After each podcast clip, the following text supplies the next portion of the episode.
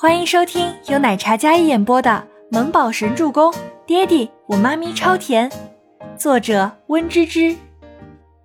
第三百四十三集。这古色典雅的办公室，檀香四溢，跟当年一模一样，没有变过。秦岚站在这里，有种恍若隔世的感觉。欢儿有心了，秦岚道。倪清欢抿唇笑了笑，没有说话。这是周伯言的意思，他也是刚才进来了才知道的。曾经他很喜欢来爸爸的办公室画画，偶尔捣蛋，但是爸爸从来都没有指责过他半句。那样好的父亲，可是他懂事的太晚。倪清欢这段时间闭上眼睛，都是父亲临终前吐血跪倒在地上的模样。倪总。董事会议准备开始了，一位穿着职业装的女子来敲门汇报道：“自从周伯言将倪氏收回来之后，一直是没有新任总裁出面的，所以会议都是高层们自己开。但是今天倪清欢上任，那情况就大不相同。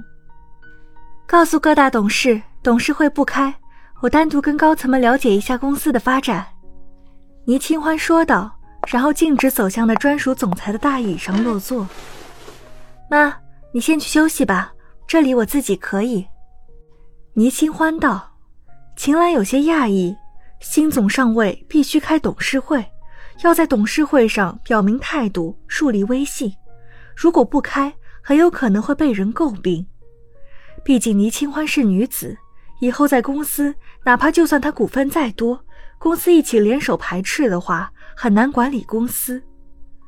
欢儿，秦岚唤到倪清欢，妈，我有我的打算。锦逸他们还在休息室，你跟他们一同离开回家吧，回家好好休息。倪清欢说道。秦岚蹙眉，显然是有话要说，但是他见倪清欢脸色冰冷，倒也没说什么。秘书将秦岚推出去，顾昌林作为公司的总经理，他从会议室走出来。然后径直往总裁办走来，跟秦岚擦肩而过的时候，脸上带着几分高傲。大侄女，找我有什么事儿啊？秦岚坐在轮椅上，听到这个称呼，脸色不免有些不好，但是还是没有制止。顾叔，坐。倪清欢起身，面对顾昌林这样不尊重的称呼，他也没有表明什么。他如今是倪氏的总裁，按理来说要称呼他一声倪总，但是顾长林只是唤他大侄女，显然是不严谨、不严肃，表面看起来沾亲带故，暗地里是在给倪清欢施压。他是一个后辈。顾叔，我找你来是想跟你了解一下倪氏现在的情况，毕竟你是高层的领导，很多事情需要跟你请教。倪清欢姿态不高，但也不卑微，带着一种礼貌。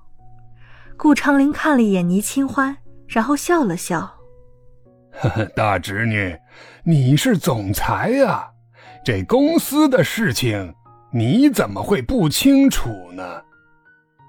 顾长林反问道：“这话什么意思？显而易见，他这是在故意刁难。倪清欢第一天上任。”很多公司内部的事情需要各部门领导汇报的。顾昌林说此话就是在摆谱，不愿说。他靠坐在椅子上，笑得跟弥勒佛一样，看起来笑呵呵的，实则笑里藏刀。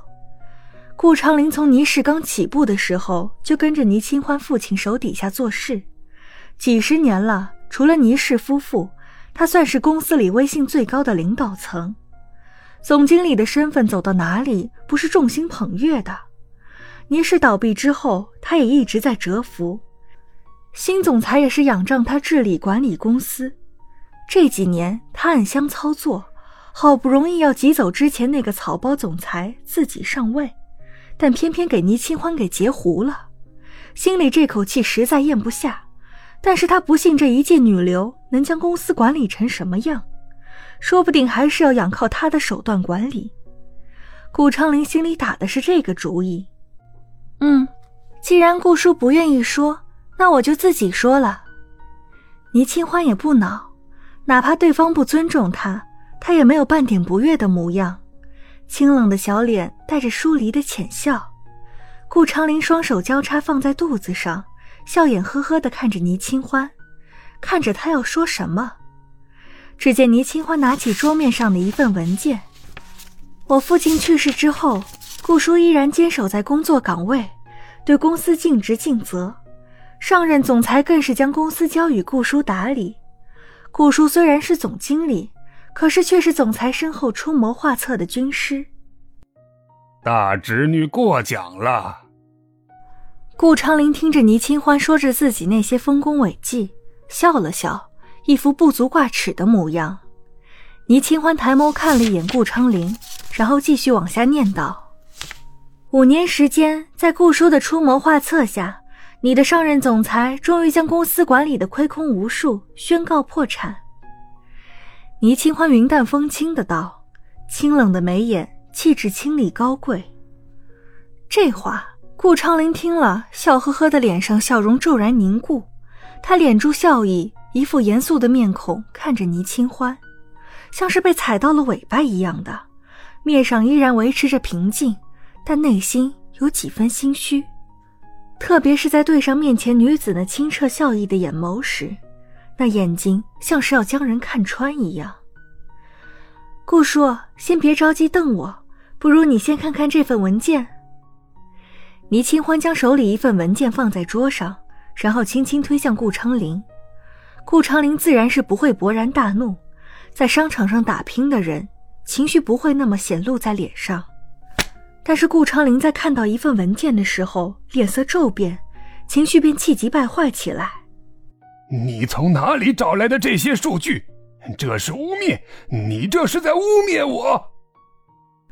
顾长林将那文件重重甩在了桌面上，怒斥道：“文件摔在桌上，扇起一阵疾风。”倪清欢眼眸轻眨，他双手交握放在桌面上，眉眼淡然。